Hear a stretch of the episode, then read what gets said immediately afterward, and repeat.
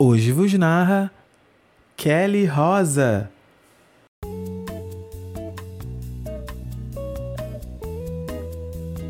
A vida não é uma sucessão de intermináveis felicidades e nem uma maratona de tragédias.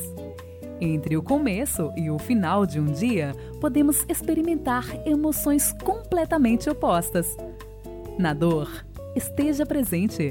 Na alegria, aproveite o presente.